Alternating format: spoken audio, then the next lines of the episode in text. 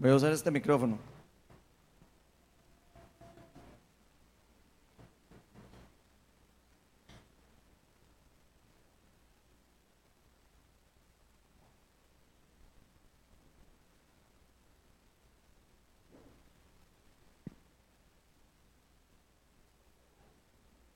Bueno, buenas noches, ¿cómo están? ¿Todo bien? Sí. Qué dicha, qué dicha. Ya vi que estaban vivos todos, ahora que don Álvaro nos dijo a todos que, que habláramos y que dijéramos buenas noches. ¿Cómo estábamos? Este, bueno, para los que no me conocen, yo soy Ronald Steinford, yo soy el pastor de Viña Oeste y hoy me toca a mí compartir con ustedes la charla y espero que sea de gran impacto como lo ha sido para mí prepararla. Quería empezar con una pregunta hoy, muy sencilla. No sé si alguno de ustedes alguna vez les ha pasado que alguien les da, no sé, eh, les haya dado mala dirección de algún lugar y le digan, eh, bueno, llegues a tal lugar y uno agarra, y sale como una hora antes, ¿verdad? Y llega y cuando se da cuenta está perdidísimo uno y uno va con tiempo, ¿verdad? Y uno dice, es a las ocho y son las, no sé, las ocho y media y uno no ha llegado y uno no encuentra dónde es. ¿Les ha pasado alguna vez? o, o que está llena de presas o algo. Bueno, a mí me pasó el otro día que iba para Viña Palmares, para una reunión de pastores. Y yo he ido a Viña Palmares 800 veces, ¿verdad? Digo, no crean que haya ido a Palmares la primera vez que voy, ¿verdad? Es un lugar al que yo normalmente voy, ¿verdad? Pero ese día me levanté, era las 9 de la reunión, y a las 7 y 50, yo aquí en la Guasima, ¿verdad? Montándome en el carro, ¿verdad? Acuérdense que aquí a Palmares duran como 45 minutos, ¿verdad? 7 y 50 y yo así ya saliendo de la casa, ¿verdad? Pongo el Waze, ¿verdad? Pongo aquí las cosas en mi carro, me monto y, y cuando me doy cuenta ya me monto en la 27, ¿verdad? No me pregunten por qué, ¿verdad? Pero me metí en la 27 y con el Waze prendido, ¿verdad? Claro, claro, con el Waze prendido y ahí voy, ¿verdad? Y iba yo solo, casi siempre voy con, con Fito, con Melania, pero ese día me tocaba ir solo. Entonces yo soy súper despistado, para los que no me conocen.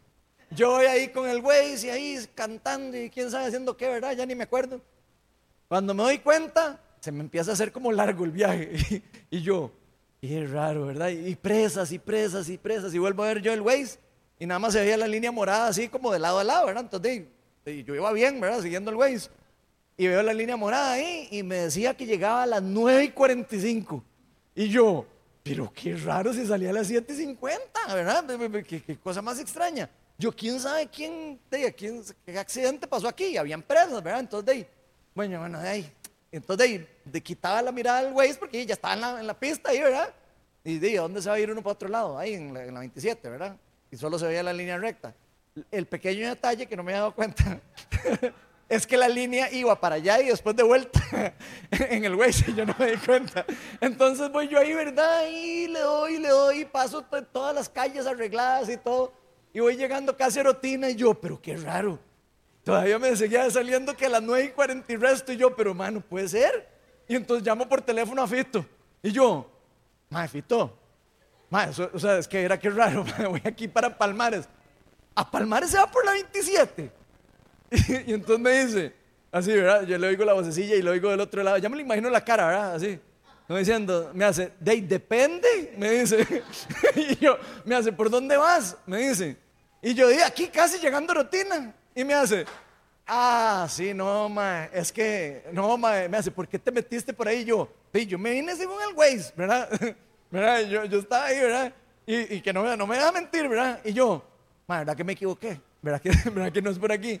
Me dice, ma, no, yo, no, ma. Bueno, sí se puede ir por ahí, pero hey, probablemente seguro te está llevando por otro lado, ¿verdad? Bueno, ni les cuento. Y sí, me estaba llevando, me decía que me tenía que devolver y devolver, pero ya estaba por allá, en el otro lado, ¿verdad? Entonces, o me devolvía por completo y me iba a ir por la otra ruta, ¿verdad? O me iba allá por donde me estaba llevando el Waze, que no tienen idea. Subí montañas, bajé montañas, curvas para todo lado y llegué, pues, 800 veces, hasta que llegué a las 9 y 50 a la reunión de las 9 pastores. Y entonces, de ahí, perdido, bueno, un piropo, ¿verdad? Ahora, ¿yo sé usar el Waze? Sí, ¿verdad? yo creo que sí, ¿verdad? Pero, bueno, eh, ese día, las veces que lo volví a ver, yo veía la, línea moradita nada más, ¿verdad? y, andaba sin sonido el, el teléfono. Entonces, de eh, aunque el güey me estaba diciendo, va, devuélvase, va para el otro lado, yo no me di cuenta. Por, por, por, pero por baboso uno, ¿verdad? No por el güey. El güey probablemente estaba, los musiquitos, yo lo tenía apagado, ¿verdad? El, sonido. Entonces, por venir distraído, ¿verdad? Entonces ya me doy cuenta de todo eso, ¿verdad? Y me doy cuenta de que perdí un montón de tiempo para el destino que iba a donde iba.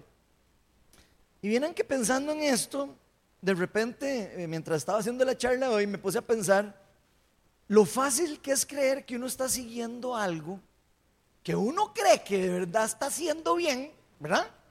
Y que uno de verdad está como así, segurísimo que está eh, siguiendo a lo, que, a lo que es, ¿verdad? Y que esté equivocado. Y, o sea, vieran lo que me, lo que me llegó eso haciendo esta charla. O sea, yo juraba, se los puedo rejurar que yo vi el Waze varias veces y no, no, en ningún momento me percaté que decía que tenía que dar la vuelta. Pero fue por, porque yo me despisté o porque no quise tenerme un momento, ¿verdad? Como una persona civilizada, ¿verdad? Ver, hacerle un zoom out, yo no sé, o lo que sea, ¿verdad? O usarlo bien. O sea, eh, cualquier cosa que nosotros usamos mal, de aunque, aunque sea algo que sirva para, para bien, si uno lo usa mal, de puede terminar mal, ¿verdad? Entonces, bueno, de este, como, como les estaba contando, de repente yo me doy cuenta de todo esto, ¿verdad? Y me voy, empiezo a, pensar lo parecido que es esto con la vida espiritual. Porque la vida espiritual yo creo que es algo parecido. Tan es así que la Biblia misma nos dice que pueden haber personas malintencionadas o personas ignorantes que si nosotros no ponemos atención correctamente a lo que están diciendo lo que nos están poniendo a seguir o a hacer, nos pueden llevar por una dirección equivocada. O podemos terminar perdidos en la ruta que estábamos pensando que teníamos que ir. Ahora, ¿es, ¿de quién fue culpa que yo, que yo no llegara a Palmares a, tiempo? ¿Del Waze? ¿O mí? ¿O mía? ¿Verdad que mía? Ok, es que vean qué importante esto. Porque la mayoría de nosotros le echamos la culpa al, guía. ¿Ok? Y no a, a la persona que está poniéndole atención al guía. Entonces la, culpa fue mía, porque el Waze me estaba diciendo por dónde ir, pero yo no lo estaba leyendo bien, o lo, leí mal, o lo interpreté mal, o como sea. Además de que yo, yo debería saber dónde estaba Palmares o no. Si ustedes dicen, vamos a ir a la playa, no sé qué, ustedes lo primero que hacen es buscar a dónde queda, ¿verdad? No, no se va a ir uno para, para el otro lado, ¿verdad? Entonces, era mi responsabilidad de decir, Ronald, ¿qué estás haciendo en la 27? ¿Verdad que sí? Ok, es que todo esto se los digo porque ahora van a ver que lo que vamos a hablar se las trae. Yo debería saber dónde está Palmares. Y si no sé, antes de salir debería haber preguntado, ¿a dónde es? Y hoy vamos a estar hablando de algo similar que nos puede pasar si nos dejamos de, guiar por cualquier tipo de inspiración falsa, o doctrina falsa, o maestro falsa, falso, o profeta falso, o apóstol falso o cualquier otra persona que creamos que nos está guiando hacia un lugar que no nos está llevando bien. Por eso la charla de hoy le puse el peligro de seguir inspiraciones engañosas y falsas doctrinas. Y vamos a invitar al Espíritu Santo para que nos, primero para que me empodere para lo que voy a hablar y para que me dé gracia para con ustedes, para que podamos entender lo que la palabra de Dios hoy nos va a hablar, que creo que es bastante serio. Espíritu Santo, Señor Jesús y Dios Padre, les pido que me empoderen hoy con el Espíritu Santo.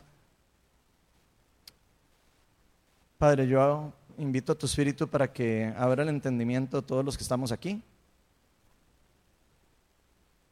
Padre, te pido para que me des gracia para con la gente y para que abras nuestros oídos y nuestros ojos espirituales para lo que hoy tienes para nosotros.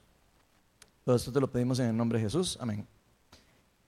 Bueno, hoy vamos a estar en 1 Timoteo, capítulo 4, del 1 al 11.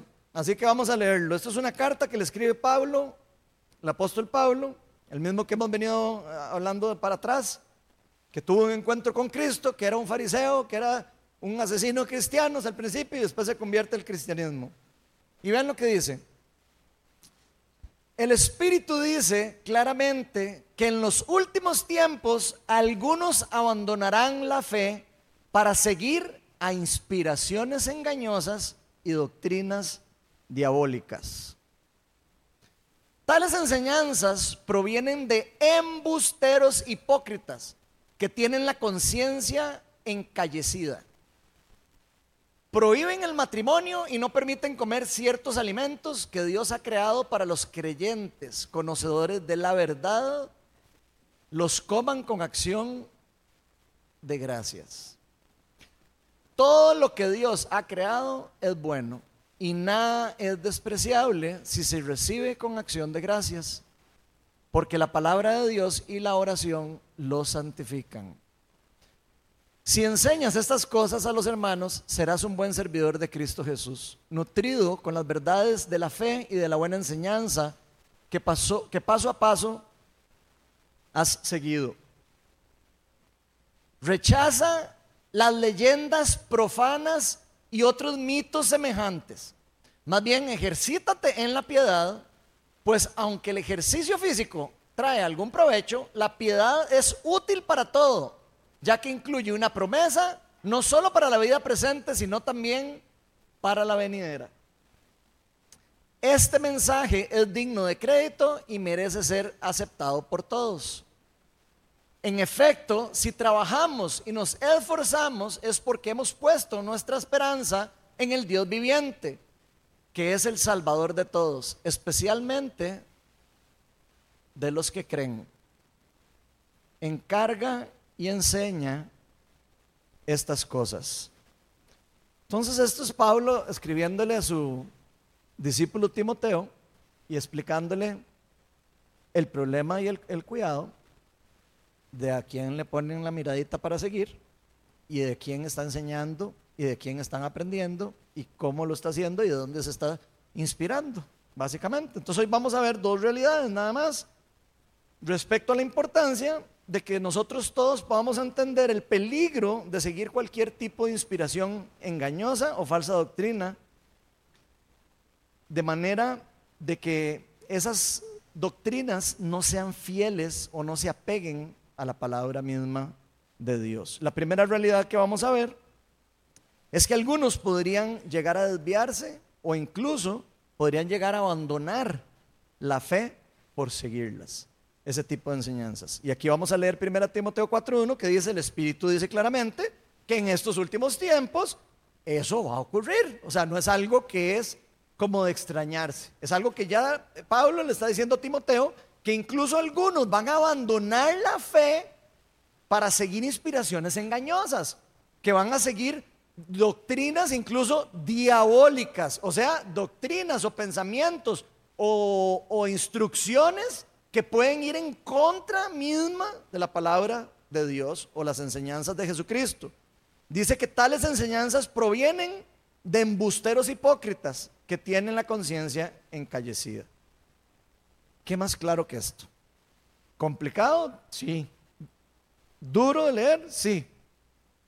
Nos dice que van a haber personas que ya sea por inspiraciones engañosas o inspiraciones, eh, llámese que no sean del Espíritu Santo o llámese inspiraciones que se les vino de una fuente que no sea divina, que no sea inspirada por Dios, incluso doctrinas que pueden ser ilusiones humanas o que vengan de prácticas humanas y de deseos humanos, van a poder ponernos en peligro a nosotros y por eso es muy importante tener clara la verdad.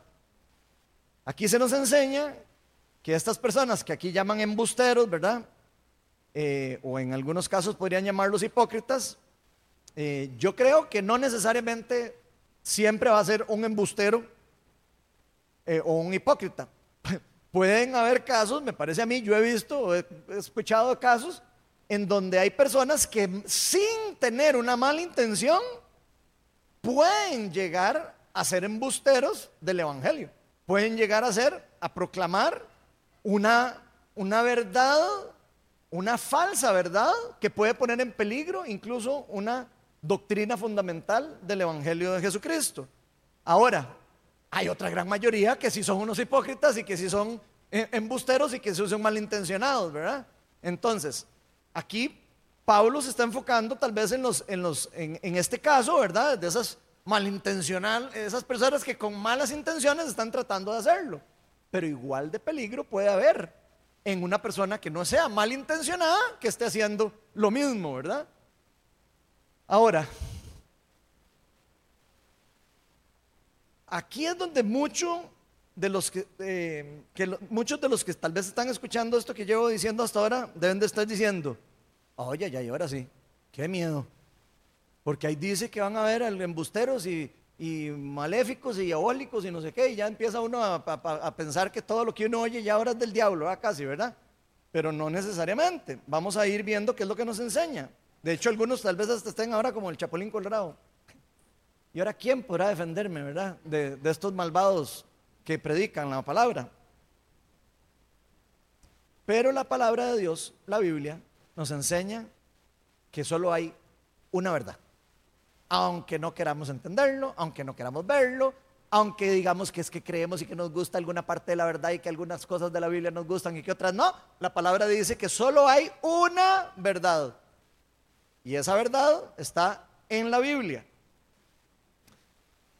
La pregunta es, ¿cómo defendernos de esos embusteros? ¿O cómo hacemos? Y para todos los que nosotros creemos en Jesús, todos los que creo que la mayoría de los que están aquí creemos en Cristo, normalmente creemos que la Biblia es nuestra fuente de inspiración divina. La mayoría, yo creo que si son cristianos, yo les pregunto, a ver, ¿de dónde saca usted la verdad? La mayoría me va a contestar de la Biblia, ¿verdad? Si somos cristianos y hemos puesto la fe en Cristo y creemos en la inspiración divina del Espíritu Santo y creemos que toda la palabra es inspirada por Dios, etcétera, etcétera, como dice la misma Biblia, ¿verdad? Tenemos la ventaja de que para nosotros existe un manual, ¿verdad? La Biblia, que nos va a permitir a nosotros poder comparar una verdad con una falsa verdad. Y vamos a poder decir, hmm, esto que está diciendo esta persona como que no calza con lo que dice la Biblia. Entonces tenemos la ventaja de que podemos comparar y darnos cuenta cuál es la verdad o quién es el que está diciendo la mentira.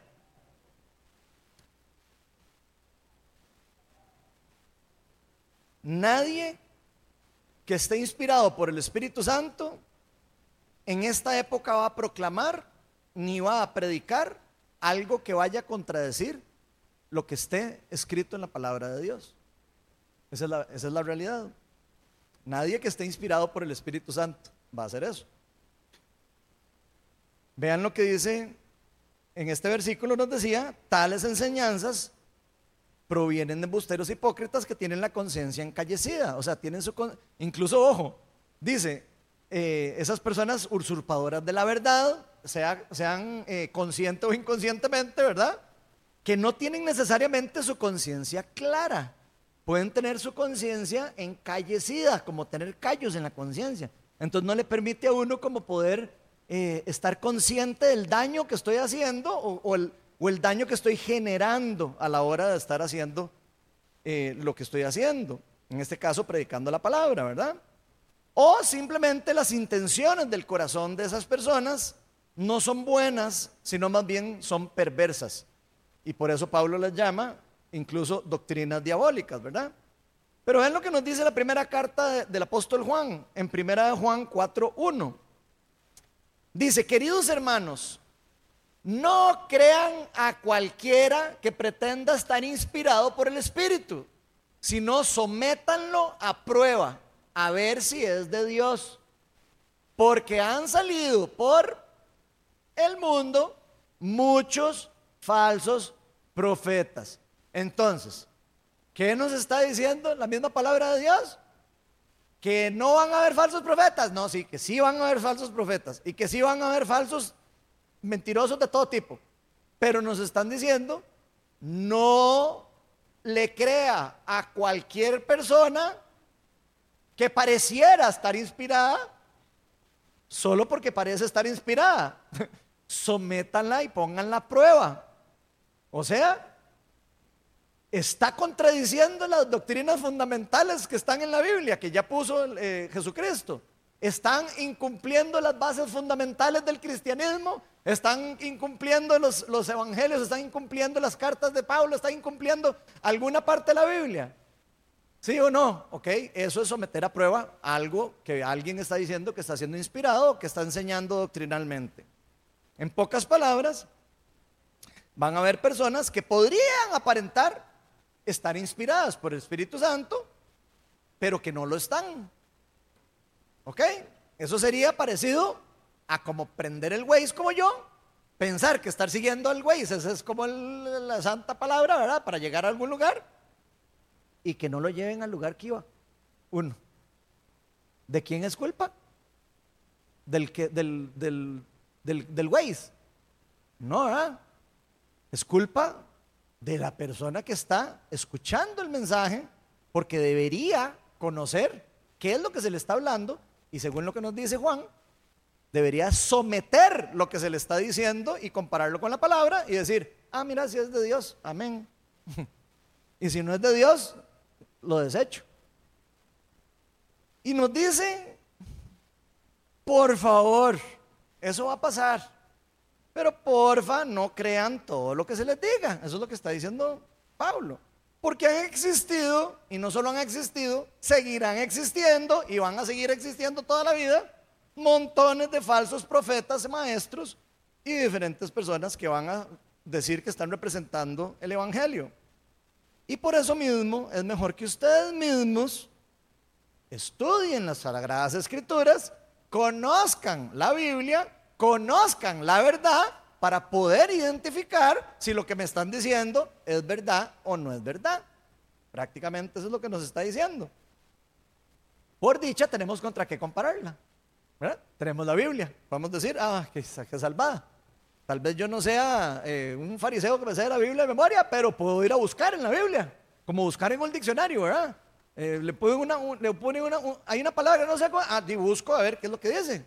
Lo mismo en la Biblia. En la Biblia está mucha, si no toda, la revelación importante. Bueno, está toda la, información necesaria para no perderse. O sea, y aquí quiero aclarar, todo lo que está en la Biblia es la verdad. Hay cosas que no están en la Biblia, pero todo lo que está en la Biblia es la verdad.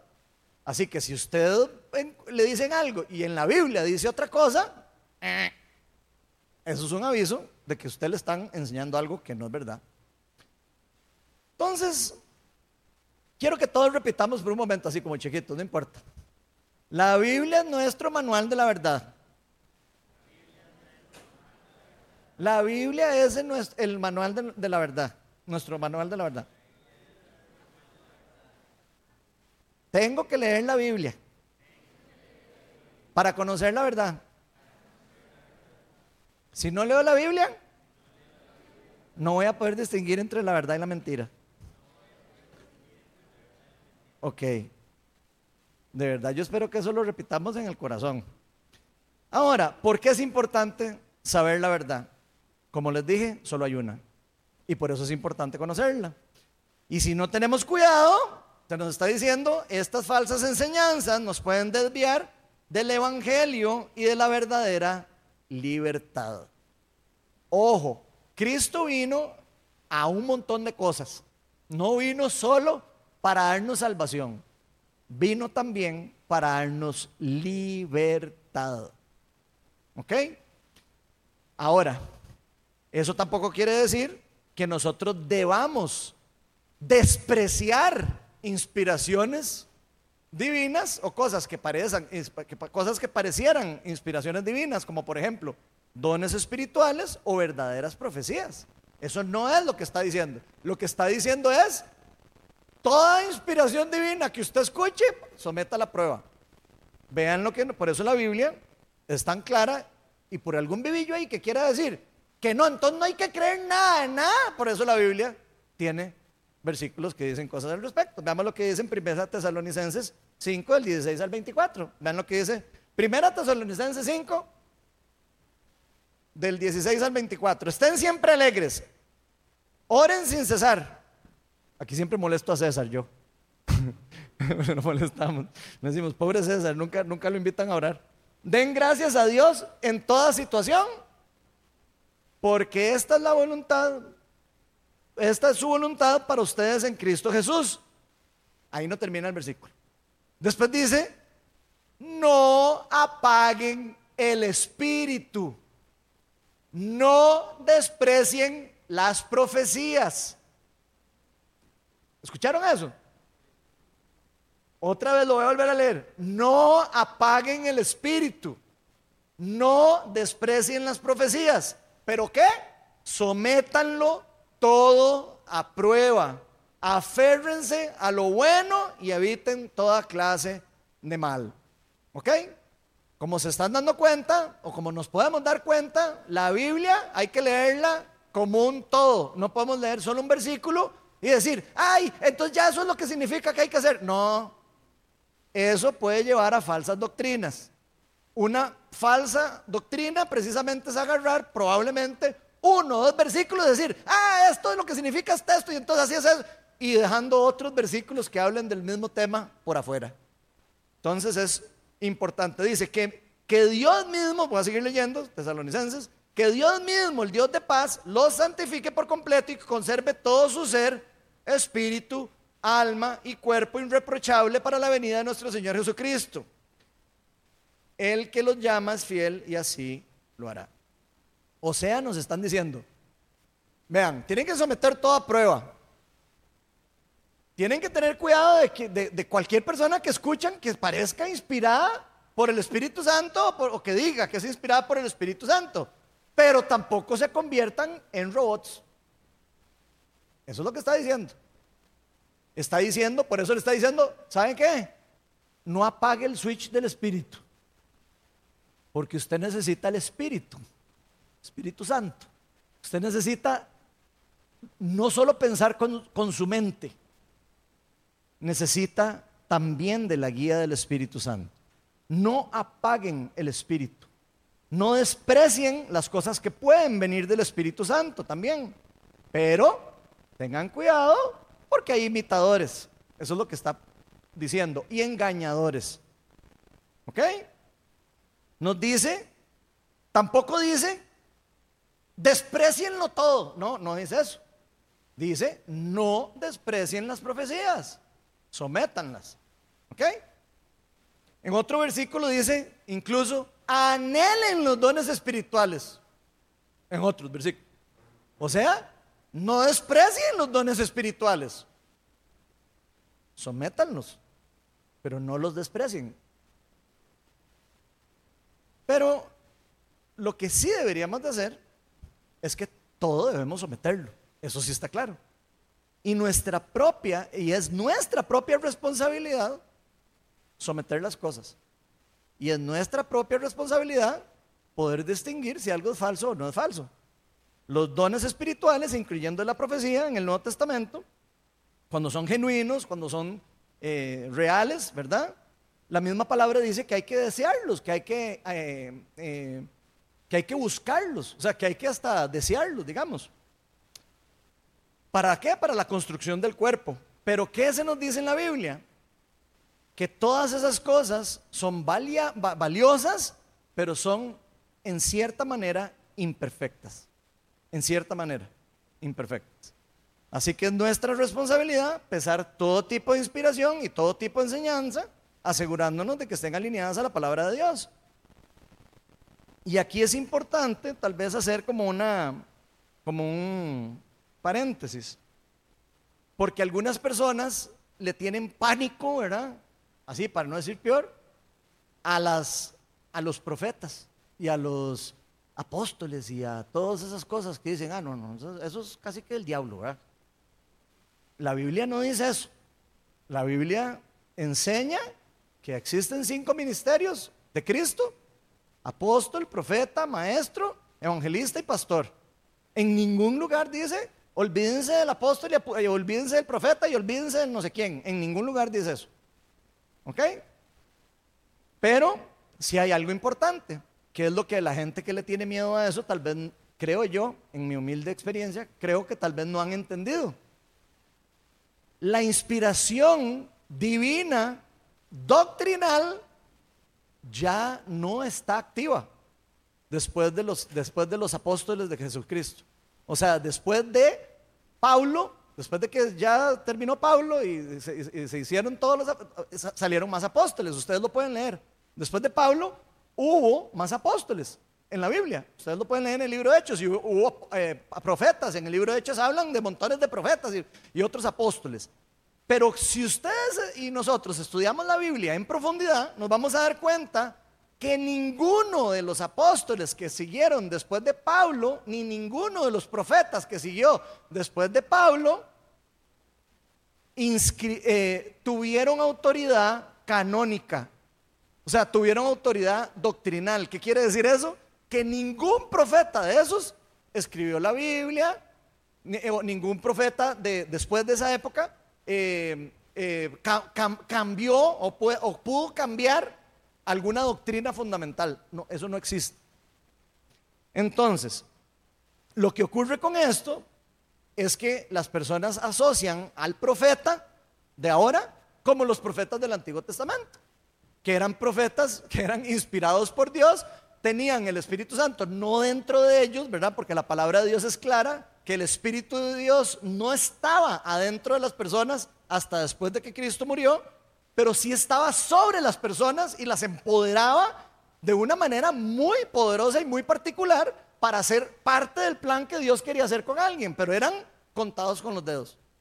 O sea, estaba el profeta Eliseo, estaba el profeta por allá el otro, eh, Isaías, estaba el otro, pero usted no veía a 800 profetas del Señor, veía a pocos era una unción particular que había en esa época particular. Después del día de Pentecostés, el Espíritu se derrama sobre todas las naciones. Y dice en, las mismas palabras de, Pedro, dice, lo que está ocurriendo en el día de Pentecostés es lo que profetizó el profeta Joel, que el Espíritu de Dios se iba a, derramar sobre todo el género humano, ¿verdad? Y que las personas iban a poder profetizar, iban a poder eh, tener otros, otras cosas que vamos viendo después en el Nuevo Testamento. ¿Ok? Todo esto Pablo lo tiene claro y ahora lo vamos a ver. Lo que quiero es que quiero aclarar eso porque muchas personas creen que ahora alguien podría venir y decir, yo soy un apóstol de Cristo Jesús porque yo estoy plantando iglesias o no sé qué, y de repente entonces yo tengo autoridad canónica y entonces voy a cambiar el libro y ahora hago el libro de Ronald 1. Hay gente que cree eso. Y eso es precisamente lo que Pablo está diciendo, suave, póngale cuidado a eso. ¿Ok? No existe ya apóstol, profeta, maestro, evangelista, ninguno de los cinco ministerios que cambien las sagradas escrituras en el día de hoy. No existen. No es permitido. Y no es permitido porque en la Biblia dice también que no se puede agregar nada ni quitar. Ahora lo vamos a ver más adelante. Entonces, cuando la palabra nos dice que debemos someterlo todo, es que debemos analizarlo contra la verdad, contra lo que nos está diciendo la misma Sagrada Escritura. Ya todo esto lo expliqué. Esta, esta, esto que, que, ocurre con el derramamiento del Espíritu Santo el día de Pentecostés, uno podría decir que es como un misterio.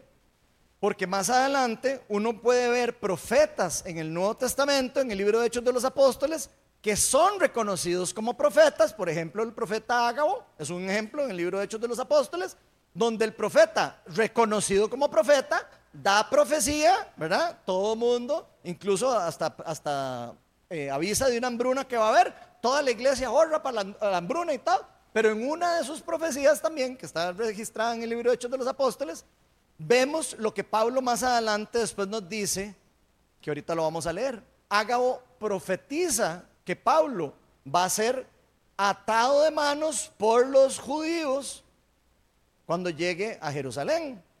Si ustedes lo leen, se van a dar cuenta. ¿Qué es lo que ocurre cuando llega Pablo a Jerusalén? No son los judíos los que lo, que lo atan, son los gentiles. Y entonces yo sé que algunos de ustedes me van a decir, ah, entonces es un falso profeta, ese malvado. No, no es un falso profeta. Lo que pasa es que la profecía, después del día de Pentecostés, es imperfecta. La profecía, Pablo la advierte, y ahora lo vamos a leer más adelante. Es imperfecta, no quiere decir que entonces no hay que creerle, no. Es que puede tener cosas eh, eh, no tan exactas. O sea, que puede ser, no es perfecto, como, en, el Antiguo Testamento, que el profeta decía algo y casi que hay que escribirlo, porque era la inspiración divina de Dios, hablando a través del profeta. En este caso no es así. Sabemos que los cinco ministerios son reflejo de Jesucristo. ¿Por qué? Porque Cristo fue apóstol, fue, eh, profeta, fue eh, evangelista, fue maestro y fue pastor. Entonces sabemos que los ministerios, los cinco ministerios de Cristo, tienen el fin, tienen un fin y una función particular de reflejar a Cristo dentro de la iglesia. O sea, son cosas ministeriales que se necesitan dentro de la iglesia por la función que, ocupa cada una de ellas. Pero diferente es agarrar y decir que alguna de esas funciones puede cambiar o modificar las doctrinas fundamentales de la Biblia. Y eso aplica para los cinco ministerios, no solo para el que algunos creen que es solo el apostolado y los profetas. Pablo de Tarso tiene muy claro esto cuando le escribe a los Corintios. Vean esto que le escribe Pablo a los Corintios. Dice, 1 Corintios 13, del 8 al 12. Dice, el amor jamás se extingue, que por cierto, hay personas ahí que leen este versículo y quieren agregar cosas a la Biblia que no es lo que está diciendo. ¿Ok? También les advierto que existe eso. El amor jamás se extingue, mientras que el don de profecía cesará y el de lengua será silenciado y el de conocimiento desaparecerá, porque conocemos, oigan lo que está diciendo Pablo en el presente. Está hablando, el don de profecía va a cesar en algún momento, el, de el otro también, el de lenguas. Dice, porque conocemos, está hablando en presente Pablo, porque conocemos y profetizamos de forma, ¿qué? Forma imperfecta. Pablo lo tiene claro, que la profecía y que el conocimiento de los hijos de Dios es imperfecto. O sea, se pueden equivocar, nos podemos equivocar. Dice, porque conocemos y profetizamos de manera imperfecta, pero cuando llegue lo perfecto, lo imperfecto desaparecerá. Dice, cuando yo era niño, hablaba como niño, pensaba como niño, razonaba como niño. Cuando llegué a ser adulto, dejé atrás las cosas de niño. Ahora, ahora, hoy, presente, el día que estoy escribiendo esto, Pablo, vemos de manera indirecta. O sea, vemos de forma velada, está diciendo como en un espejo. Pero entonces, ¿de qué estará hablando Pablo? Entonces, pero entonces veremos cara a cara. Ahora conozco de manera imperfecta, pero entonces conoceré tal y como soy conocido. ¿De qué está hablando Pablo ahí? ¿De qué está hablando? ¿De, qué se refiere cuando dice entonces? Y cuando, cuando está diciendo lo imperfecto desaparecerá. Y cuando está diciendo, ¿de ¿a qué se está refiriendo él? ¿De qué está hablando él? ¿Cuándo viene lo perfecto? Cuando venga Cristo. Eso es lo único perfecto que existe. ¿Cierto? Ok. Entonces Pablo está hablando de que eh, los dones de profecía y el de lenguas van a cesar cuando venga Cristo. ¿Y por qué? Porque ya no se van a necesitar. Está hablando que cuando venga lo perfecto, lo imperfecto que profetizamos ahora, lo imperfectos que somos ahora, ya va a ser perfecto. Eso es lo que él está diciendo. Algunas personas agarran eso y empiezan a decir, ah, no, es que los dones dejaron de cesar después de que se hizo lo perfecto. ¿Y qué es lo perfecto? De la Biblia. ¿Y a dónde dice que la Biblia es lo perfecto ahí? Ah, no, es que eh, así es. Entonces, cuando alguien hizo el canón, entonces ya se dejó de hacer. Pero ¿de dónde sacan eso? O sea, ¿de, dónde están inventando eso? Eso, es meterle palabras a la, Biblia. Eso no, eso no es interpretar la Biblia, eso es meterle cosas a la Biblia. ¿Ok? De la misma manera, el apóstol Juan confirma esto más adelante en Apocalipsis 22 del 18 al 20. Vean lo que dice después. A todo el que escuche las palabras del mensaje profético de este libro, le advierto esto. Si alguno añade algo, Dios le añadirá a él las plagas descritas en este libro. Y si alguno quita palabras de este libro de profecía, Dios le quitará, eso, le quitará su parte del árbol de la vida y de la ciudad santa descritos en este libro. Eso sí, ahí sí está hablando de la Biblia, por si acaso. Está diciendo, este libro que estamos, escribiendo, que estamos escribiendo con inspiración divina, nadie le puede quitar ni una letra ni le puede poner nada. Eso sí lo está diciendo directamente. ¿Ok? En pocas palabras, todos los dones espirituales y todas las funciones ministeriales tienen el fin de edificar el cuerpo de Cristo, como lo dice Corintios. Corintios deja muy claro. Hay dos capítulos de los dones espirituales, capítulo 2 y capítulo 14. Se los pueden leer. En el centro con el capítulo del amor. ¿Por qué? Porque los dones sin amor no son nada. Usted puede ser el más galleta haciendo lo que usted quiera. Si lo hace sin amor, usted no es más que un metal haciendo bulla. Dice la palabra. Por eso pone Pablo entre los dos capítulos de los dones espirituales, pone el del amor. Entonces, eso es precisamente lo que nos está advirtiendo este el pasaje tener cuidado de que alguien no venga a poner una verdad diferente a lo que está en la palabra de Dios o que no está respaldado correctamente en la Biblia. La segunda realidad sería que solo apegándonos al único evangelio, solo apegándonos al único evangelio, podremos permanecer en la verdad. O sea, no existen tres evangelios ni existe, estoy hablando del Evangelio, eh, las buenas nuevas, ¿verdad? Obviamente existen cuatro evangelios, ¿verdad? El de Marcos, el de Juan, el de Lucas. Pero estamos hablando aquí de el Evangelio, por si acaso. Cuando Pablo habla del Evangelio, está hablando de las buenas nuevas del reino de Dios, las buenas noticias. Y solo hay un Evangelio. O sea, solo hay una verdad. Y vean lo que dice 1 Timoteo 4, del 9 al 11. Este mensaje es digno de crédito y merece ser aceptado por todos. Aquí está hablando Pablo en los mismos versículos. En efecto, si trabajamos y nos esforzamos, es porque hemos puesto nuestra esperanza en el Dios viviente, que es el Salvador de todos, especialmente de los que creen. Encarga y enseña estas cosas. Entonces, por el otro lado, se nos dice que debemos enseñar el verdadero mensaje del Evangelio, que no hay que enseñar ahí cualquier cosa inspirada ahí que salió de repente de un sueño que me soñé, no sé qué, y entonces ahora sí, toda la iglesia vamos a tomarnos el fresco, no sé qué, porque eso es lo que soñé ayer en la noche. Eso no es, lo, obviamente que no, ¿verdad?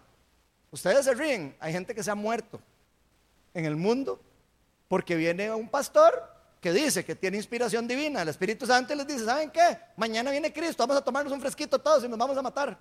Y la gente se lo toma. Y yo sé lo que ustedes me van a decir, qué pastor más malo. No, qué muchachos más brutos. No, ya hablando en serio. Con todo el respeto del mundo. Aquí yo saco un fresquito y les digo, vean, aquí, mañana viene Jesús. ¿Y, ¿Y ustedes qué? ¿Se van a tomar un fresco aquí? Sabiendo que, nos vamos a envenenar todos. ¿Verdad que no? No deberíamos, ¿verdad? Ok. Bueno, qué dicha, porque eso ha pasado. ¿Y por qué ha pasado? Porque creen que alguno de los cinco ministerios, y hablo de los cinco, que a veces la gente solo habla, como les digo, del apostolado y el, profeta, pero son los cinco, ninguno de los cinco tiene autoridad canónica ni tiene autoridad divina. Ninguno. Por eso los pastores fallan, por eso los profetas fallan, por eso los apóstoles fallan, por eso todos los ministerios pueden fallar. Y si no se habían dado cuenta, bienvenidos a la iglesia imperfecta. Esa es la iglesia imperfecta. Ahora, no quiere decir que uno no pueda confiar en la iglesia. Eso no es lo que quiere decir. Lo que quiere decir es que hay que tener cuidado de a quién estamos siguiendo, qué nos está diciendo que hagamos y por qué yo tengo que hacer lo que alguien me está diciendo que haga si no está en la Biblia. Eso es lo que sí es importante, indiferentemente que sea un pastor, un maestro, un apóstol, lo que sea el que sea. Aunque sea su mamá, su papá, aunque sea su abuelita y usted lo quiera montones. O sea, puede ser el que usted quiera. Puede ser la persona que usted más respete de autoridad en su vida. Usted le puede decir lo que sea, usted tiene que compararlo con la palabra de Dios. Si no, es culpa suya lo que usted haga, no culpa del que le dijo. Entonces se nos dice que hay que predicar el verdadero mensaje del Evangelio y es nuestra responsabilidad como cristianos, que es lo que a nadie le gusta nunca asumir, ¿verdad? Al cristiano le encanta quejarse de todo, pero no le gusta asumir la responsabilidad que tiene personal cada uno, ¿verdad? Y adivinen qué, cada uno de ustedes tiene responsabilidad en el cuerpo de Cristo. Cada uno de nosotros tenemos la responsabilidad de cuidar el cuerpo de Cristo, de proteger las sagradas escrituras, de defender la palabra y la verdad y de proclamar el verdadero evangelio. Eso no es de una sola persona. Y sería muy peligroso que todas las personas de un lugar dijeran, ah, lo que dice Ronald es lo que ya, lo que ya dijo y ya dijo, ¿verdad? Amén a eso, hermano. Sería muy peligroso eso. Según lo que nos está diciendo aquí Pablo, ¿no? Entonces, nuestra responsabilidad como cristianos no es solo enseñar la palabra de Dios a otros. No es solo agarrar lo que me dijo Ronald y repetirlo como cotorra. No, es oír lo que dice X o Y. Yo estoy poniendo el ejemplo mío, pero no para que crean que yo soy ahí el gran maestro, no sé qué, ¿verdad? Eh, es oír lo que dice en este caso Ronald, someterlo a la palabra y si es correcto, someterlo a la Biblia y si es verdad, proclamarlo y, enseñarlo a otro. Pero ¿qué pasa si, si Ronita de repente ahí sale caí con una cosa medio extraña ahí rara y la palabra dice que, que es diferente? Vamos a hacer lo que dice Ronald.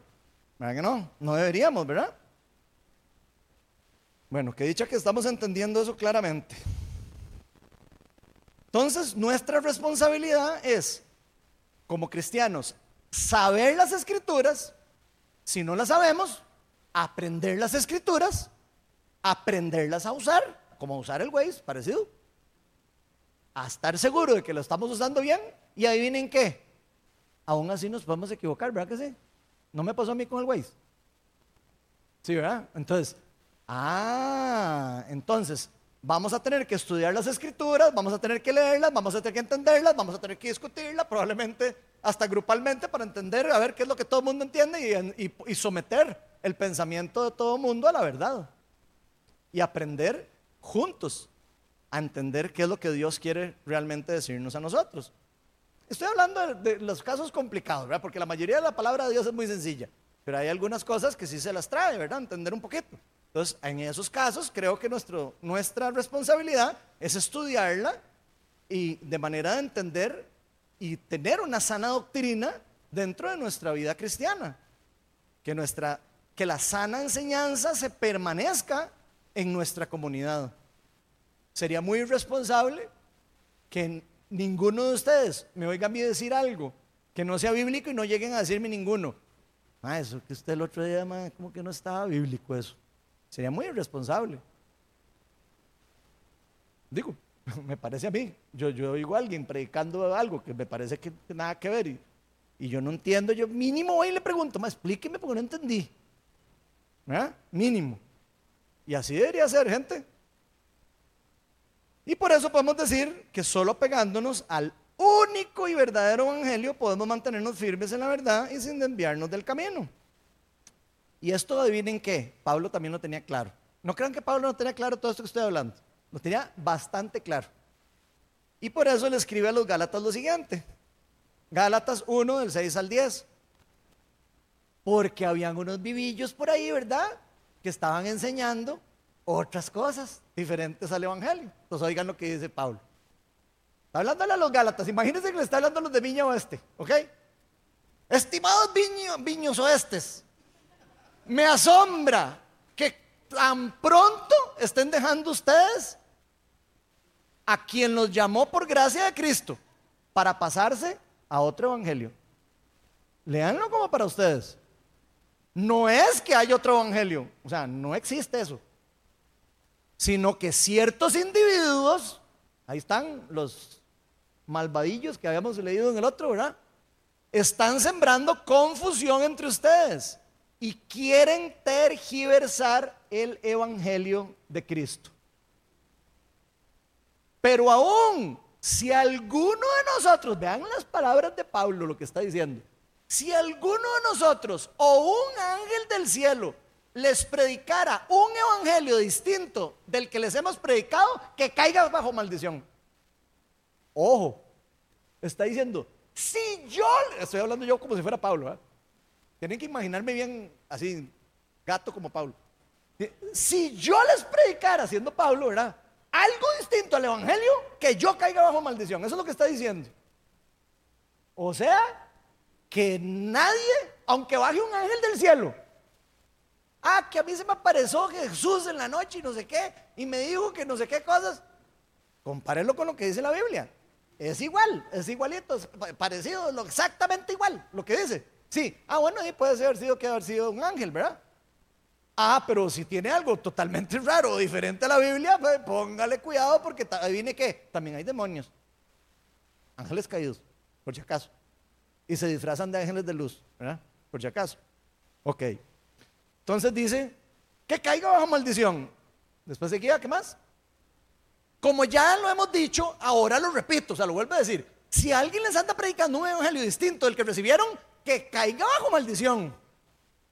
¿Qué busco con esto?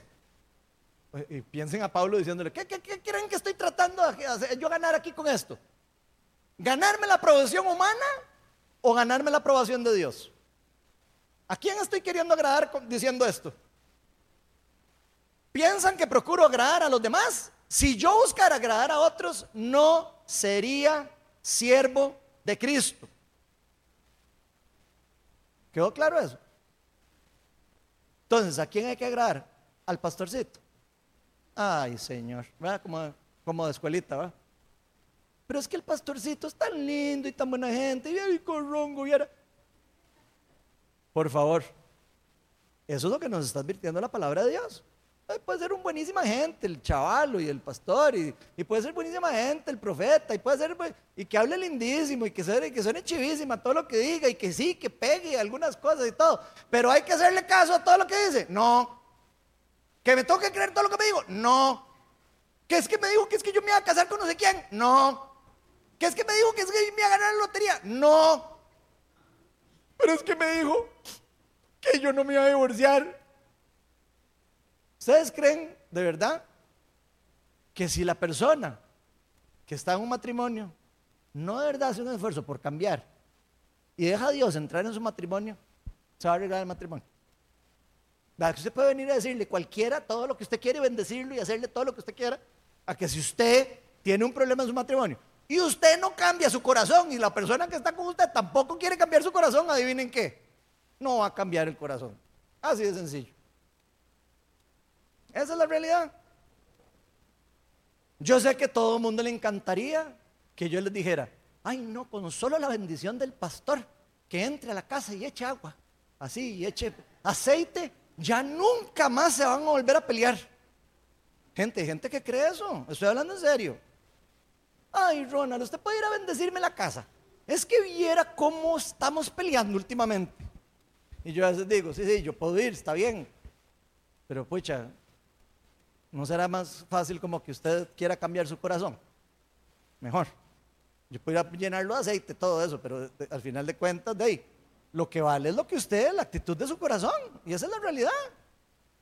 Ahora, hay casos donde sí sirve ir a orar, ¿verdad? Digo, yo he visto de todo, ¿verdad? No crean. Eh, hay casos donde sí, hay cosas de otro nivel, que son espirituales y otras cosas, pero actitudes del corazón, gente. De ahí sí, eh, para eso tenemos aquí los sábados el, gratis que vengan a confesar sus pecados, que suelten todas las heridas del pasado, que vengan y que se, eh, incluso si tienen algún bicho ahí pegado, que se lo quiten de encima. para eso tenemos todo eso. Pero el resto también, gente, es de actitud del corazón de cada uno de nosotros. Y eso es lo que de verdad va a guiar la vida cristiana, al final de cuentas. No es como que le tocan a uno una varita mágica y, eh, una varita mágica y lo convierten a uno en la princesa no sé qué, o en el príncipe no sé cuál. Y entonces ya, no funciona así. Y yo sé que hay gente que cree de verdad que funciona así. Que creen que nada más vienen y lo hacen así. Yo te bendigo en el nombre de Cristo y ya se va a salir como un santo. Ojalá fuera así. Sí, no habría mal en el mundo. De una vez lo hacemos en la tele, así a todos. Y ya, ya se acaba el, mundo, el mal. Pero no es así. Pablo escribe esto porque habían personas que estaban cambiando, tergiversando el evangelio, gente les estaban diciendo que tenían que practicar, ah, eh, tenían que hacer cosas que ya, que era solo para los judíos, por ejemplo. Si ustedes leen el libro Gálatas se van a dar cuenta que los judíos tenían ciertas reglas, ¿verdad? cuando los cristianos, los judíos se empiezan a convertir al cristianismo, habían unos necios ahí que se habían convertido al cristianismo y seguían diciendo, bueno, sí, yo soy judío, pero eh, soy cristiano, pero es que yo era judío y entonces mejor que los cristianos sean como judíos cristianos. Eso es lo que estaba pasando. Y entonces el Evangelio de Jesucristo, que vino a traer libertad de la ley y de un montón de cosas importantes, ah, no, algunas personas estaban enseñando que no. Entonces, ¿qué es lo que está haciendo Pablo? Escribiéndoles, pero señores torpes, ¿cómo se van a alejar del Evangelio? ¿Para qué tanto esfuerzo? Tanto esfuerzo, dicen un pedazo por ahí. Tanto esfuerzo para nada. Tanto que sacrificó Cristo para que usted ahora quiera ganarse usted mismo la salvación por obras. Eso es lo que está hablando en todo ese libro. Lo pueden estudiar después. Muchos querían amoldar las prácticas del cristianismo incluso a sus deseos personales, a su cosmovisión personal. ¿Y cuál es la verdadera cosmovisión? La bíblica. Esa es la verdadera cosmovisión. No es la judío cristiana, no sé cuál, no sé qué. No, la cosmovisión correcta es la cosmovisión bíblica. Punto. Y esa es la cosmovisión que tenía Cristo. La cosmovisión de Cristo. Pero algunos querían amoldar prácticas religiosas y poner reglas que no existían. Querían poner doctrinas que no eran verdaderas. Cosas que Pablo reiteradamente rechaza como falsas enseñanzas a lo largo de toda su carta. usted lee el libro de todas las cartas de Pablo, se van a dar cuenta que habla de falsas enseñanzas, falsos maestros, y estos maestros que son unos necios, estos maestros. Ahí se le echa todo el cuento. Entonces, Dios quiso que quedara esto bastante claro de que existe solo un evangelio. Y lo importante aclarar es que cuando se nos dice un único evangelio, gente, significa un evangelio completo. No significa un medio evangelio, ni significa un pedacito del evangelio, ni significa un casi, casi, casi completo evangelio. Significa el evangelio completo. El evangelio es solo uno y es completo. Y aquí les voy a resumir en muy rápido para cerrar ya casi. ¿Qué significa ese evangelio? Las buenas nuevas. Porque el evangelio significan buenas nuevas. ¿Ok? Las buenas nuevas de qué es el evangelio? Las buenas nuevas del reino de Dios. De eso se trata el evangelio. ¿Ok? Tan es así que Juan el Bautista decía, arrepiéntanse porque el reino de Dios está cerca. ¿Ok?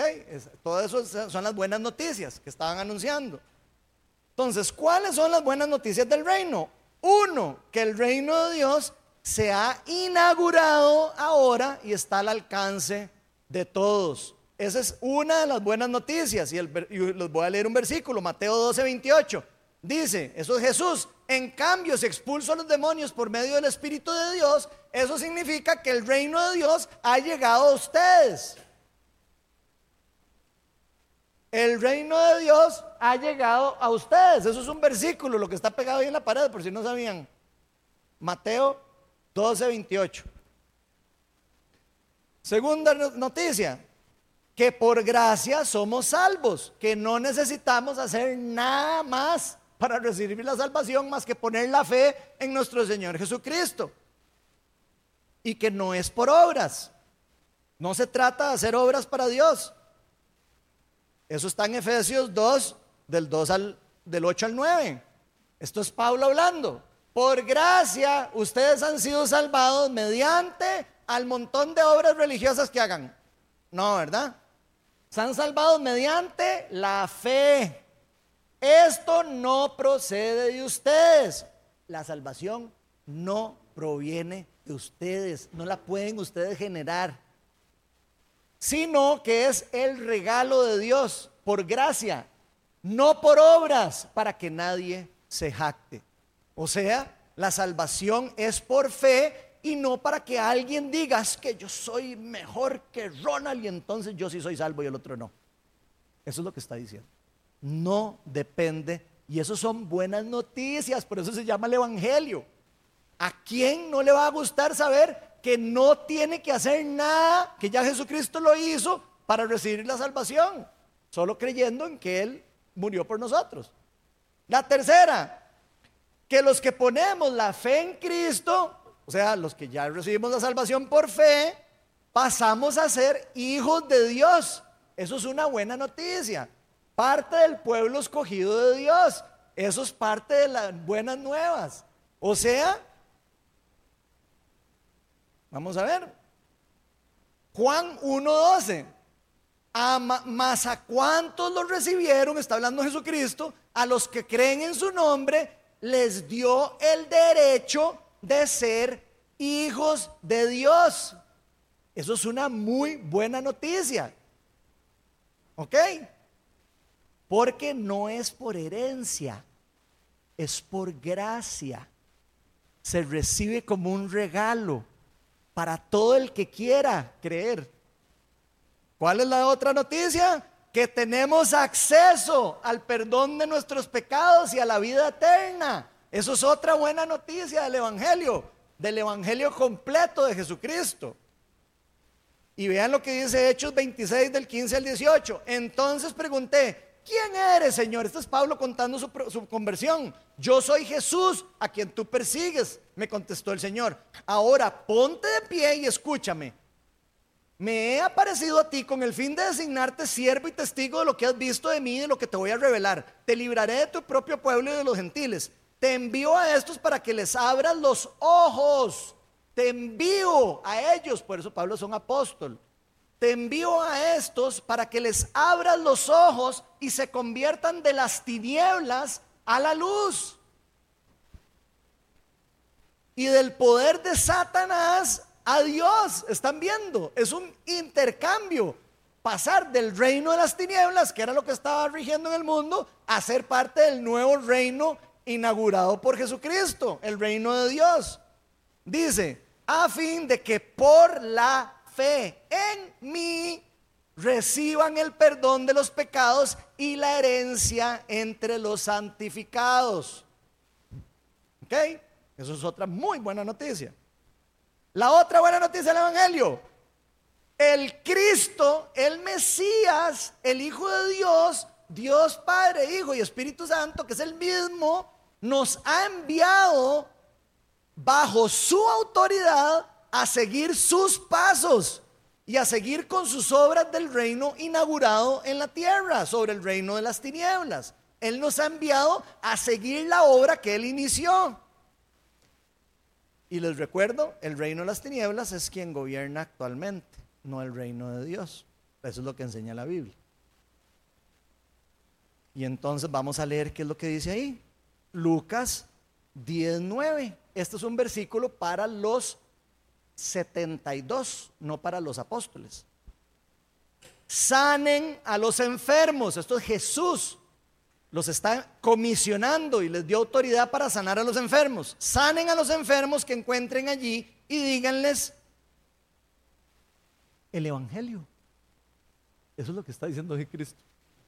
Sanen a los enfermos que encuentren allí y díganles el reino de Dios está cerca de ustedes, está al alcance. Ya lo vimos en el otro donde dice después que estaba aquí ya. Lucas 9.2 dice entonces los envió a predicar. ¿Qué los mandó a predicar? El reino de Dios y a sanar a los enfermos. ¿No se han puesto a pensar porque aquí Cristo lo que mandó a predicar a la gente es el reino de Dios? Y los mandó a predicar que tenían que hacer obras y que no sé qué.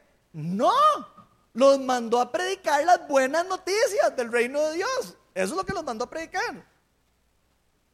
Entonces, los, los cristianos somos enviados bajo autoridad del Mesías y de Cristo, del Cristo. Noticia 6 del Evangelio. Ahora somos embajadores del reino de Dios. Eso nos convierte en embajadores porque somos enviados por Dios en la tierra para llevar el mensaje de reconciliación y de salvación del mundo. Aunque usted no lo crea. Segunda de Corintios 5, 18 al 20. Todo esto proviene de Dios, quien por medio de Cristo nos reconcilió consigo mismo y nos dio el ministerio de la reconciliación. Esto es que en Cristo Dios estaba reconciliando el mundo consigo mismo, no tomándole en cuenta sus pecados y encargándonos a nosotros el, el mensaje de la reconciliación. ¿Están poniendo atención a los cristianos? Así que somos embajadores de Cristo como si Dios los exhortara a ustedes por medio de nosotros, en nombre de Cristo les rogamos que se reconcilien con Dios. Vean qué buena noticia. Eso es parte del Evangelio también, que somos embajadores del reino de Dios en la tierra. Y otra, otra, otra buena noticia. Y que aunque por el momento usted y yo seamos unos chapas, seamos todavía que a veces pecamos por chapas que somos, por inconstantes, ahora todavía no hemos sido glorificados. ¿Vamos a ser glorificados? Sí, vamos a ser glorificados. Pero mientras no estamos glorificados, la buena noticia es que con las primicias del reino de Dios, con esa inauguración del reino de Dios, podemos experimentar y vivir parte de los poderes venideros cuando venga Cristo a la segunda venida. O sea, pues, estamos viviendo una inauguración del reino de Dios. Y por eso podemos experimentar a veces milagros y prodigios, por eso podemos experimentar a veces la sanidad, por eso a veces, y a veces, y a veces sí, y a veces no, porque son las primicias del reino. ¿Qué son las primicias? Los primeros frutos del reino de Dios, que serán completadas cuando qué? Cuando venga lo perfecto, cuando venga Cristo y establezca el reino por completo y vuelva por nosotros. Y vean lo que dice aquí, Romanos 8, del 19 al 23. Ya casi termino. La creación aguarda con ansiedad. Quiero que se imaginen la ansiedad de la creación. La creación, toda la creación, aguarda con ansiedad la revelación de los hijos de Dios. ¿Quiénes eran los hijos de Dios? Ok, no son todos, ¿verdad? Ok, los hijos de Dios. Porque fue sometida a la frustración esto no sucedió por su propia voluntad, sino por la, que, la, por la del que así lo dispuso. Pero queda la firme esperanza de que la creación misma ha de ser liberada de la corrupción que la esclaviza, para así alcanzar la gloriosa libertad de los hijos de Dios. O sea, los hijos de Dios no han alcanzado todavía la libertad completa. ¿Están poniendo atención? Ok. Sabemos que toda la creación gime a una, como si tuviera dolores de parto. Y no solo ella, sino también nosotros mismos, se incluye Pablo ahí. Nosotros mismos que tenemos que el reino de Dios entero, no, tenemos las primicias del reino. Tenemos los primeros frutos del reino de Dios a mano de nosotros. Entonces dice que tenemos las primeras primicias del Espíritu. Ojo, gemimos interiormente mientras aguardamos nuestra adopción como hijos, es decir, la redención de nuestro cuerpo. O sea, los hijos de Dios están aguardando la redención final de nuestro cuerpo. ¿Está claro eso? ¿Cuándo se va a dar la redención del cuerpo? Cuando venga lo perfecto. Entonces, habla incluso de que el cuerpo va a ser transformado y se va a hacer cambiar y los que se han muerto van a resucitar y que los que estén vivos van a ser levantados a la misma vez. hay todo toda una explicación, pero va a haber una glorificación de nuestro cuerpo. En ese momento, ahí ya no va a haber pecado en nosotros, para nunca más, porque el cuerpo se va a hacer otro cuerpo va a ser glorificado. Y en ese momento, la redención del cuerpo va a ser 100% completa. Entonces, en el pasaje principal vimos que hoy se nos advierte del peligro de desviarnos del, verdadero evangelio. Ya vieron que el evangelio es un poquito más extenso de lo que a veces la gente cree. No es solo como que, ah, gloria a Dios, ya me voy nunca al infierno y no sé qué. No, no, no. La noticia del reino de Dios es más profunda. ¿Ok? Y no deberíamos desviarnos de ese evangelio. Entonces, ¿cómo hacemos para evitar que nadie nos desvíe de sus enseñanzas? Aprendiéndolas. Hay que aprender. Gente, hay que aprender, hay que estudiar la Biblia. Y esto no es responsabilidad del que transmite el mensaje. ¿Tiene algo de responsabilidad? Por supuesto. Pero hay mucha responsabilidad del lado de nosotros que estamos recibiendo la información y el mensaje. Hay mucha responsabilidad de quien recibe con el corazón y lo que aplica en su vida. El que toma la decisión de decir, sí, yo voy a aplicar esta enseñanza en mi vida. Cada uno tiene la responsabilidad de decir, ¿aplico esto o no aplico esto? Cada uno tiene la responsabilidad de rechazar si quiere el Evangelio. Lo puede rechazar si quiere. Hay gente que lo rechaza. Pero es responsabilidad de esa persona, no el que lo enseña. Al final de cuentas. Cristo va a venir a preguntarle a cada uno de nosotros, ¿y usted qué hizo con lo que se le enseñó? ¿O qué hizo con lo que le di? ¿Se leyó la Biblia? Más o menos. Bueno, eh, eh, cuidado y no se fue en la tira, ¿verdad? engañado por todo ese montón de enredos que nos enseñaron. Así que aprendamos de Dios y de su evangelio por nuestra propia cuenta también. Hay que instruirnos, juntándonos con personas serias que quieran estudiar la palabra de Dios, juntándonos con personas que tengan estudios en la palabra de Dios, con una intención genuina, que no haya un, un interés secundario detrás de esa, de esa eh, que no tenga como ese interés de algo a cambio. Porque si hay un interés a cambio, entonces hay algo extraño ahí, porque hay un interés. Entonces, me, tal cosa, pero, pero a, cambio de no sé qué. No, no, no, no, no. El Evangelio es gratuito. El Evangelio es para, para el que quiera gratuito. Y dice, el que, lo que reciben ustedes gratuitamente, denlo gratuitamente. Así que gente, hay que buscar personas desinteresadas en las cosas malas y buscar personas que realmente estén interesadas en aprender la palabra de Dios, en estudiarla, en escudriñarla y no manipular a los demás. Vamos a ponernos todos de pie y vamos a cerrar aquí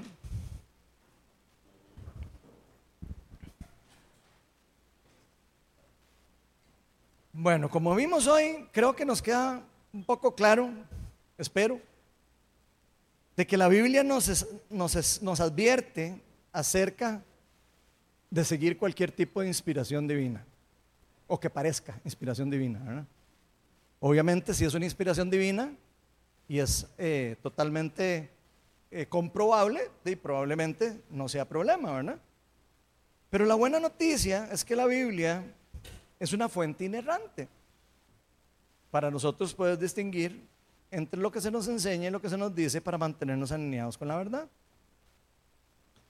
Ahora creo que queda claro también que cada uno de nosotros tenemos una responsabilidad. No podemos andar escuchando lo que sea en YouTube y no sé qué y decir, ay, es que el otro día escuché que era qué bonito lo que escuché y no sé qué. ¿Y eso qué? ¿Está alineado a la Biblia? No, pero eso no tan chiva. No, no tenemos excusas para culpar solo a los falsos profetas, ni a los falsos apóstoles, ni a los falsos maestros, ni a los falsos evangelistas, ni a los falsos pastores. No tenemos excusas. Cada uno de nosotros tiene obligación y responsabilidad de estudiar las Sagradas Escrituras. Dios nos ha, nos ha compartido su verdad por medio de las Escrituras y para eso están. Así que seamos responsables de que sabemos de que existe un peligro, que tenemos que prepararnos, así como nos aprendemos el libro de educación vial, pasaría a manejar. Si no chocamos, así deberíamos de ver nuestro manual de vida para no chocar, pero para no chocar más duro contra algo espiritual o contra algo que tenga consecuencias de destrucción en nuestra vida. En Espíritu Santo. Señor, yo te pido para que se nos sean reveladas tus palabras y tu verdad cuando leamos la Biblia. Espíritu Santo, te pido para que se nos sean abiertos los ojos del corazón, para que podamos entender la profundidad de lo impresionante de tu amor, de tu redención y de tu plan de salvación para el mundo entero. Espíritu Santo, te pedimos para que fortalezcas a tu cuerpo, a tu iglesia, que seamos una iglesia activa, que seamos una iglesia empoderada, que, seamos una iglesia educada en la palabra.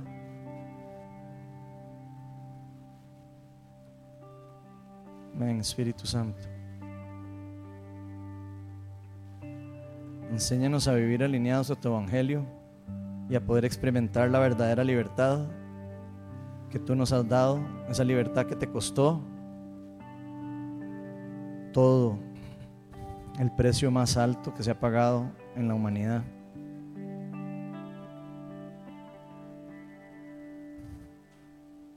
Amén, Espíritu Santo. En este lugar con tu presencia.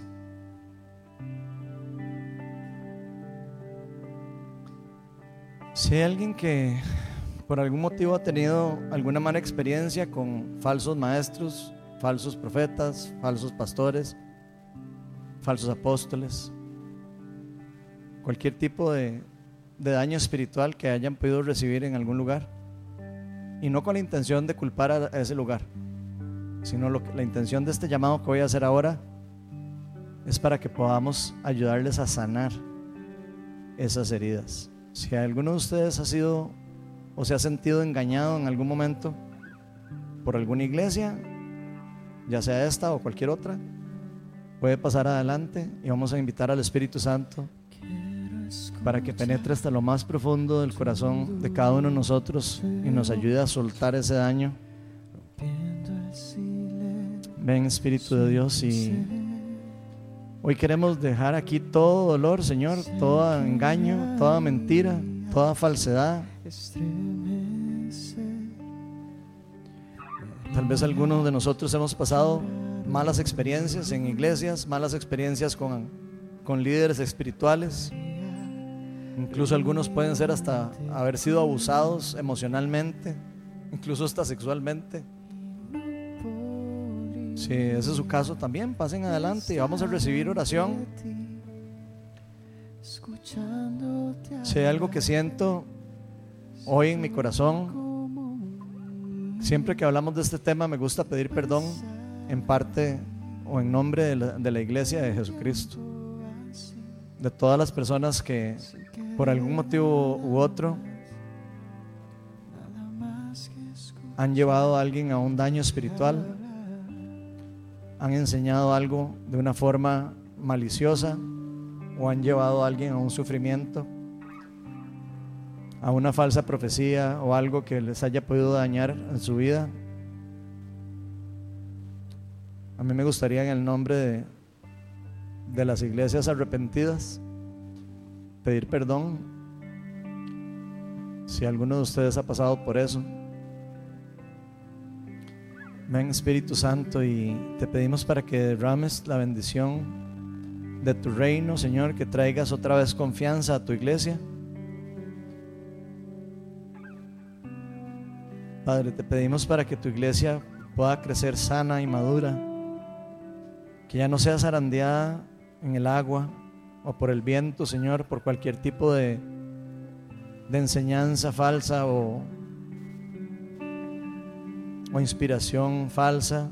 Señor, que podamos ser personas que estudian tu palabra, que se responsabilizan por entenderla y que se responsabilizan por enseñarla en la forma más sana posible, al menos de lo que esté entre nuestro entendimiento y nuestro corazón genuino. Espíritu Santo. Trae sanidad a tu iglesia, Señor. Amén, Espíritu de Dios, llena este lugar.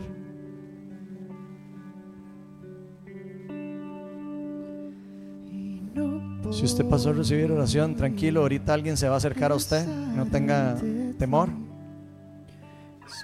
Si usted necesita oración por sanidad o por cualquier otra cosa que no tenga nada que ver con esto que hablamos, también puede pasar adelante y recibir oración, nada más Usted pasa y dice, que yo quiero que oren por mí.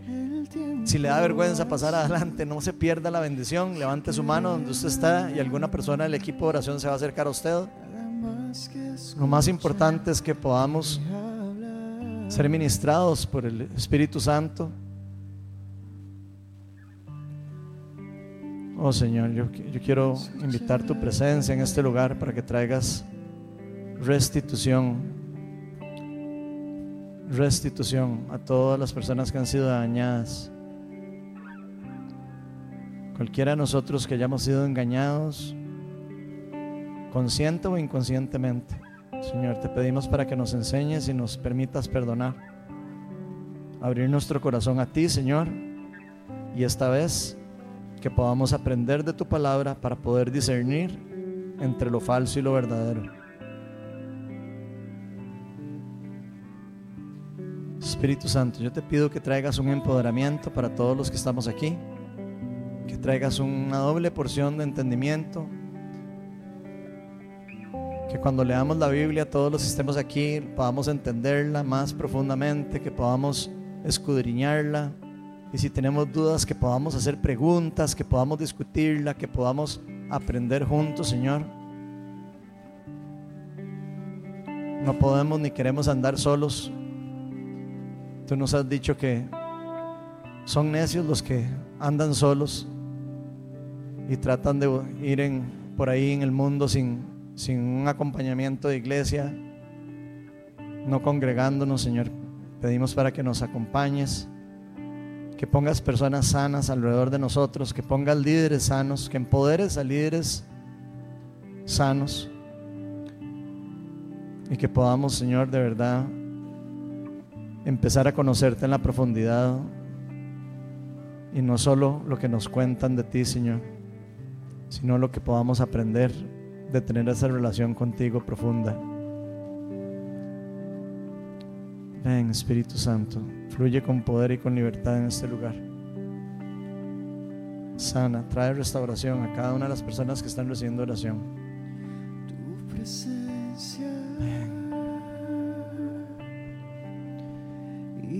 tu gloria traen paz a mi ser.